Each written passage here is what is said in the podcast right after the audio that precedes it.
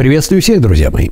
С вами Базилио, канал Fresh Life 28, и сегодня я отвечу на очень популярный вопрос, который часто себе задают люди, которые так или иначе начинают разбираться со своим психическим здоровьем. А вообще люди без тараканов, псих- психологических защит, без загонов, они вообще существуют? Правильный ответ – нет. И сейчас я объясню почему.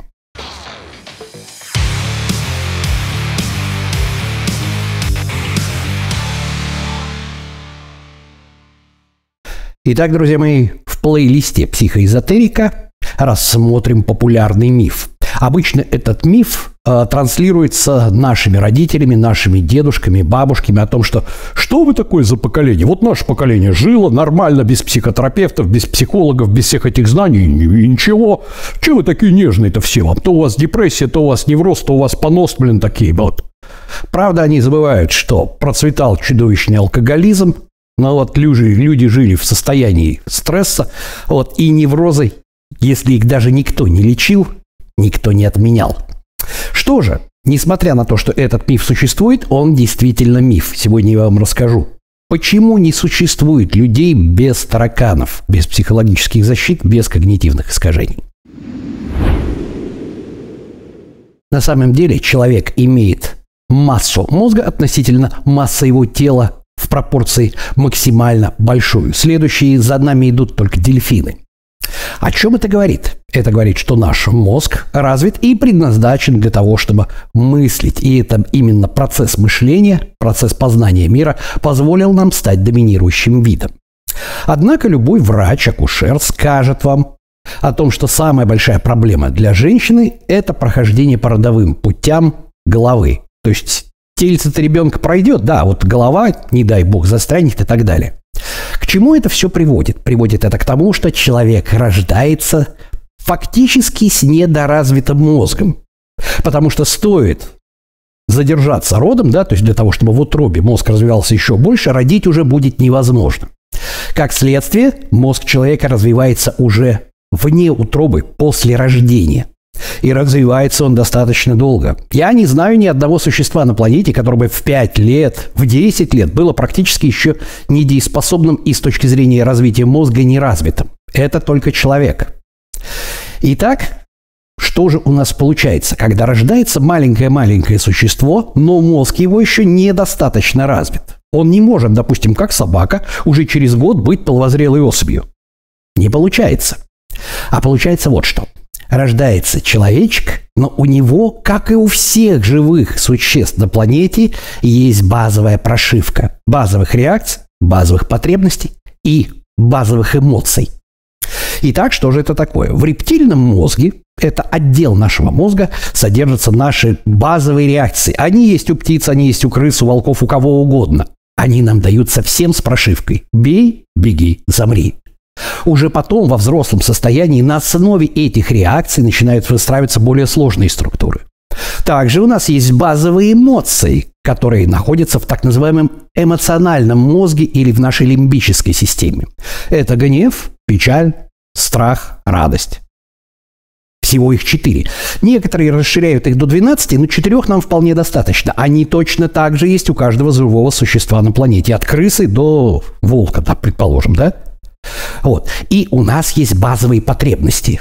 Разумеется, базовые потребности быть живым, базовые потребности а быть сытым, базовые потребности продолжить род и базовая потребность в эмоциональной привязанности.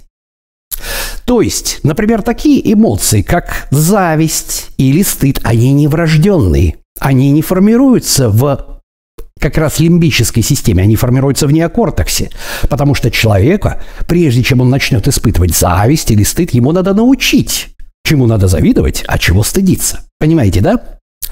Итак, рождается вот это существо, оно еще пока, то есть человеческий детеныш, да, заготовка, оно еще пока не понимает, что такое верх, что такое низ, и это существо еще пока не может отождествить вот ручки, которые он перед глазами крутит, даже когда он их начинает видеть, о том, что это он, это часть его, что он может им управлять, да. У него еще нет понимания, мой живот там, моя шоколадка или там моя рука, да. Он не знает, где верх, где низ. И он вообще не знает этого мира. Он пришел сюда совершенно вот, вот неподготовленным, да? Что-то происходит, чего-то есть, но тем не менее у него точно так же бывают колики у младенцев, да, ему может быть холодно, он может быть голодным, но он не может это даже идентифицировать. То есть представьте себе, что маленький ребенок, да, у него что-то болит, но он даже не может понять, болит это у него или его колет что-то извне. Это изнутри, это оно. Он просто испытывает дискомфорт, дискомфорт и в связи с этим страх. И более того, он даже не может это все ни на каком языке осмыслить, потому что он не владеет никаким языком. Попробуйте сейчас прямо посчитать от 1 до 10 в уме быстрее, чем вы можете это произнести на вашем родном языке. Вот тут-то вся и фишка, да? Так или иначе у нас процесс нашего осознанного мышления, он привязан к нашему языку. Да? Мы можем, конечно, схитрить и сказать, я вот представил 10 электронных импульсов, и все, я уже посчитал. Нет, вы их не посчитали. Попробуйте их посчитать. Так раз, два, три, вот быстрее, чем вы можете произнести в уме это, вы посчитать не сможете.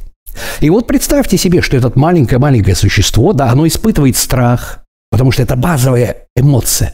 Он испытывает печаль, когда его разлучают там с его значимой фигурой какой-то, с родительницей, с кормищей и так далее. Он может испытывать страх, печаль, радость, да? Соответственно, и реакции у него поначалу проявляются, как бы он еще пока не может ни убежать, ни замереть, да, то есть там, но какие-то реакции на основе этого, они есть, потому что они врожденные. И тут получается очень интересная штуковина – Получается вот что. Получается в том, что основная задача, основная задача, вспоминаем базовые потребности вот этого маленького существа, это выжить. Выжить любой ценой. Он же еще не знает, что его папа с мамой там, допустим, в, в одеялом укутают, и, в общем-то, ему особо сильно ничего не угрожает, если родители правильно поймут, что с ребенком происходит, правильно идентифицируют его сигнал. А орать он может по любой причине. Либо по причине смертельного заболевания, либо по причине того, что он просто голодный. И попробуй-ка тут разгляди, да? И вот, начиная с этого, с этого самого, младенчества, самых-самых, пока ребенок учится, пока он познает мир, пока он понимает, что эта рука – это его рука, пока он первые слова учит, у него вырабатываются паттерны поведения. Что это такое? Есть аверсивный стимул, то есть боль, еще что-то, еще что-то. Он должен проявить реакцию и проверить, Помогла ли эта реакция ему выжить? И если на какой-то дискомфорт он проявляет какую-то реакцию, бей, беги, забри, там нужно писать, поорал там или наоборот замер, затихарился, нужно вписать, да?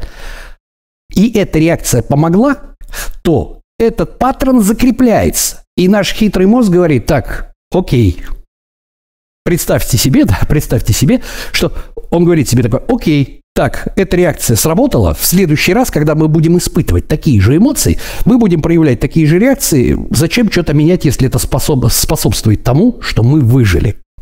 Понятное дело, что во взрослом состоянии эти вот примитивные реакции, которые ребенок там от младенчества там, в 3, в 5, в 6 лет закрепляет постоянно, да, их уже надо бы переписывать. Но мозгу это не объяснишь. Он говорит, зачем переписывать, когда у нас уже все есть. И вот теперь представьте себе такую ситуацию, что у нас есть как раз вот эти самые четыре эмоции. Гнев, печаль, страх, радость. Да? И с каждой реакцией, с, каждой, вернее, эмоцией связаны какие-то реакции. Либо чтобы это продолжить, если это радость, да, либо чтобы это прекратить, либо чтобы это избежать, если это страх. Например, основа, основа выживаемости, основа выживаемости любого существа, любого вида – это запомнить то, что страшно, и избегать этого.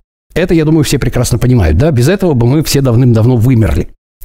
Но представьте себе, а как запоминает вот это маленькое-маленькое существо, как оно запоминает а, те самые, те самые ситуации, при которых ему было страшно и что он делал, если он пока еще не владеет языком. Взрослый человек, предположим, может сказать, попал я, блин, в три часа ночи бухой в этот рай... Уф, упаси, господи, ой, я натерпелся. Волки воют, гопники с ножами бегают, больше туда не ногой, да? А ребенок маленький, он даже языка не может объяснить, он даже не, не знает, да, он не может это ни идентифицировать, ничего и сделать с этим. Однако природа хитрая штуковина. И сейчас я вам расскажу а, только об одном механизме запоминания – об одном механизме запоминания, который описал Джозеф Леду. Я, к сожалению, не могу найти э, его работ на русском языке, но очень часто встречал упоминания у других авторов о работах Джозефа Леду. Да? Итак, в нашей лимбической системе, где у нас есть вот этот самый эмоциональный мозг, где записаны эмоции, да, и есть миндалевидное тело. Джозеф Лидду называет его втулкой колеса страха. Что это такое? Миндалевидное тело – это такая вот образование да, в лимбической системе, к которой подводится и от которой отводится практически как вот спицы от колеса напрямую, напрямую, да, реакции от, соответственно, сенсорных нейронов тела и реакции к мотонейронам, да, в вегетативную нервную систему. Для чего это сделано природой? Все дело в том, что, допустим, а, идентифицировать опасность нужно очень и очень быстро, потому что иначе в природе тебя сожрут. И вот, предположим, как работает вот эта самая вот система Менделеви страха, система страха миндалевидного тела, да? Происходит что-то, что пугает, и это напрямую, притом без каких-либо оценок. Хорошо, нехорошо, слишком страшно, не слишком страшно. Оно напрямую шибается в миндалевидное тело. Пока оно все дойдет до префронтальной коры, Пока это все дойдет до префронтальной коры, проходит время, да? А высшее дело мозга, как раз префронтальная кора, она уже определит, а вообще стоит этого бояться? Стоит поддержать страх? Или это все спокойно, нормально, тормозим, вот. У взрослого человека префронтальная кора уже сформировалась, да? Она уже есть, эта префронтальная кора. А у маленького человечка еще пока нет. Но зато есть врожденные реакции, как раз в этой самой, э, врожденные эмоции и реакции в этой самой вот лимбической системе. Что при этом происходит? Вы можете совершенно четко отследить работу страха, системы страха миндалевидного тела, когда, предположим, э, рядом с вами эм, вы слышите резкий звук или на вас гавкает собака прежде чем вас мозг, ваш мозг оценил, собака, а, она на поводке, все в порядке, или да, господи, это выхлопная труба, все на...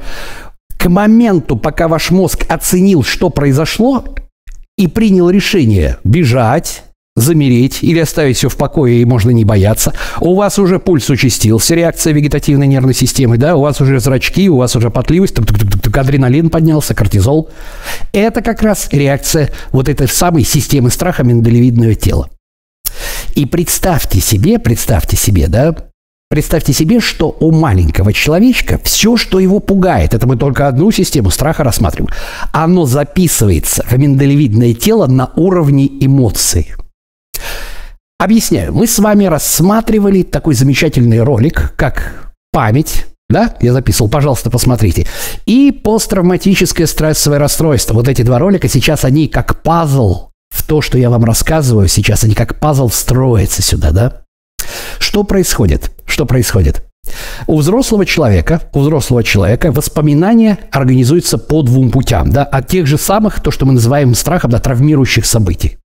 Первое, через вот это самое миндалевидное тело, в которое записываются чисто эмоции. То есть представьте себе, что а, у вас записывается не информация о событиях, о том, что вы испытали страх, что это была собака, что что-то еще. А у вас записываются просто сами чувства, как в машинных кодах. Представили на секунду? Потому что маленький человечек еще не может пока собрать при помощи гиппокампа, вспоминаем ролик, да, ролик про память, вот эту самую мозаику и сказать, а, да, вот там была собака, там, или там на меня нянька наорала, там кормилица, да, и я вообще пересрался и обкакался со страху.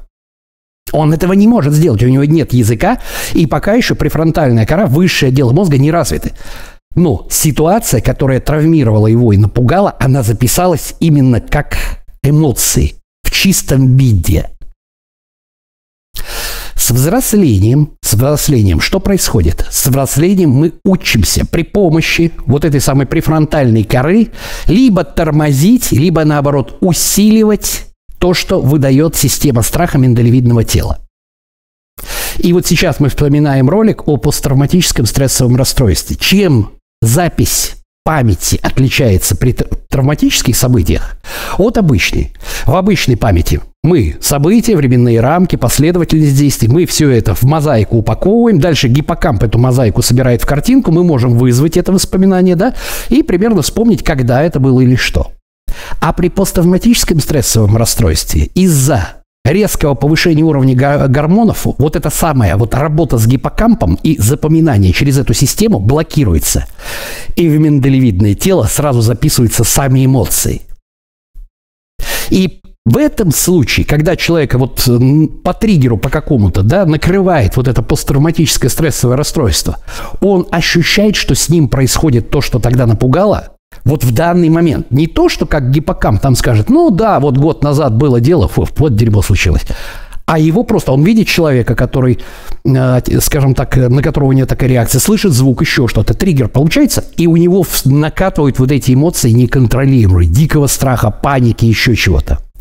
Так работает вот эта самая система у маленьких, да, у совсем маленьких, они все записывают, а для них травматичным является практически все.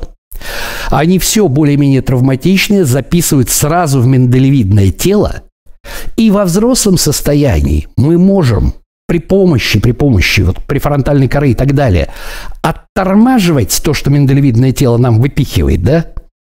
Но стереть это мы не можем никогда – вот в чем фишка, понимаете? Вот эти самые травматические события, они записываются, но они никогда не стираются. И реакции на эти травматические события с древних-древних времен, с детства, они как паттерны прописались, и если мы про них ничего не знаем, их мы не меняем и так далее, они с нами и остаются. А как маленькому существу словить вот эту самую травматичную ситуацию? достаточно хотя бы нескольких раз, когда родители не идентифицировали правильно, потому что у них нет языка коммуникации с ребенком пока еще, он орет и орет. Они неправильно идентифицировали его потребности и не удовлетворили их. Для маленького существа это стресс, страх, разочарование, да, еще что-то ну, разочарования пока нет. Берем простейший, да? Тот же самый страх. Это я вам рассказал только про систему страха, а у нас еще ведь есть другие системы. И вот эти вот самые реакции, они с детства записываются, стереть их уже невозможно. А во взрослом состоянии мы можем их контролировать при помощи префронтальной коры, неокортекса, высших отделов мозга. Но только в том случае, если мы с этими тараканами разбираемся. Понимаете? И вот и получается, что большинство людей, как бы мы нас ни воспитывали, и даже если у нас идеальные были родители с высшим психологическим образованием, которые не уставали на работе, не отмахивались от нас, когда нам было 4-5 лет, да, если даже они были идеальны, обязательно найдется придурок-учитель или воспитатель в детском саду, который что-то с нами обесценит, где-то нас травмирует, просто потому что Предположим, ему нужно, чтобы по его предмету там мы успевали больше, или просто у него плохое настроение, это чужой, по сути дела, ребенок. Да? Обязательно произойдет что-то, что маленькое существо будет воспринимать как травму. Да? И тут ситуация складывается следующим образом, что есть толстокожие, которые эти травмы переживают, но они все равно у них есть проще. Есть более чувствительные люди, которые переживают их более болезненно, да? Но людей без вот этих самых тараканов не существует в принципе. Итак, почему? Давайте еще раз. На примере исследования Джозефа Лиду я вам рассказал о системе, о системе страха. Системе страха, основанном на миндалевидном теле, вот этой самой нашей лимбической системы. Да? А, получается что? Получается то, что когда ребенок рождается с еще пока не развитым мозгом, но у него уже есть базовые потребности, базовые эмоции и базовые реакции. Пока он еще не владеет языком коммуникации, он не может запоминать, оформить, сказать родителям, что ему нужно. И обязательно нет-нет, а родители что-то неверно идентифицируют в его потребностях. Эта ситуация запишется как пугающая или раздражающая гнев, да, куда-нибудь в лимбическую систему. Если это страх, то в миндалевидное тело. Она туда запишется, и поскольку основа выживания запоминать то, что нам опасно, то, что то, чего мы испугались и избегать этого, это никогда не стирается. С взрослением мы можем при помощи неокортекса, да, то есть префронтальных отделов мозга, при фронтальной коры, мы можем это контролировать. И когда миндалевидное тело, оно в первую очередь грубо оценивает какую-то ситуацию и тут же выдает взрыв адреналина и так далее. То есть мы собаку увидели, да, запоминайте.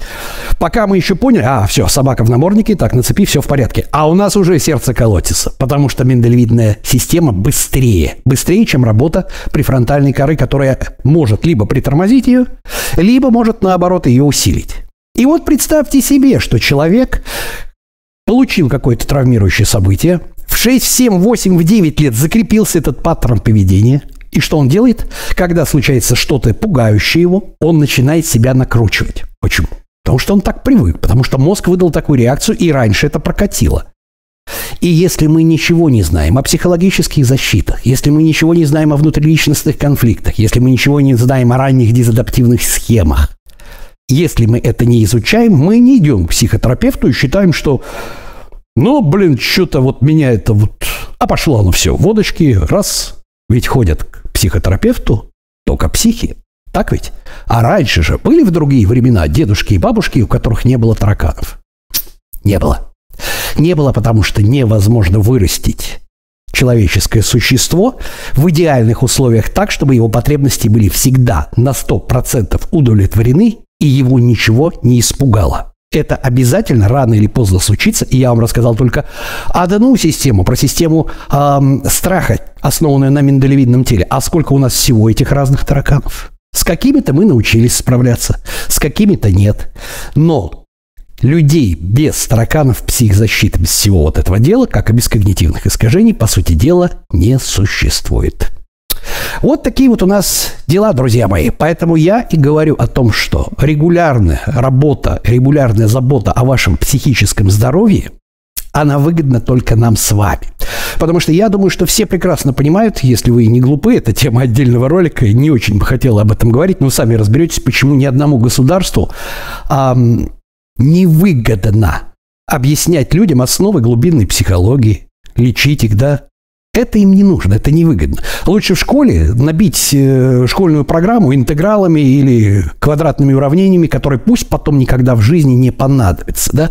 Но упаси Господи учить людей основам глубинной психологии, социологии и философии. Ну-ка нафиг, не нужно это. Так вот, если мы хотим быть здоровыми, задача позаботиться о собственном здоровье должна исходить от нас самих. Спасение утопающих – дело рук самих утопающих.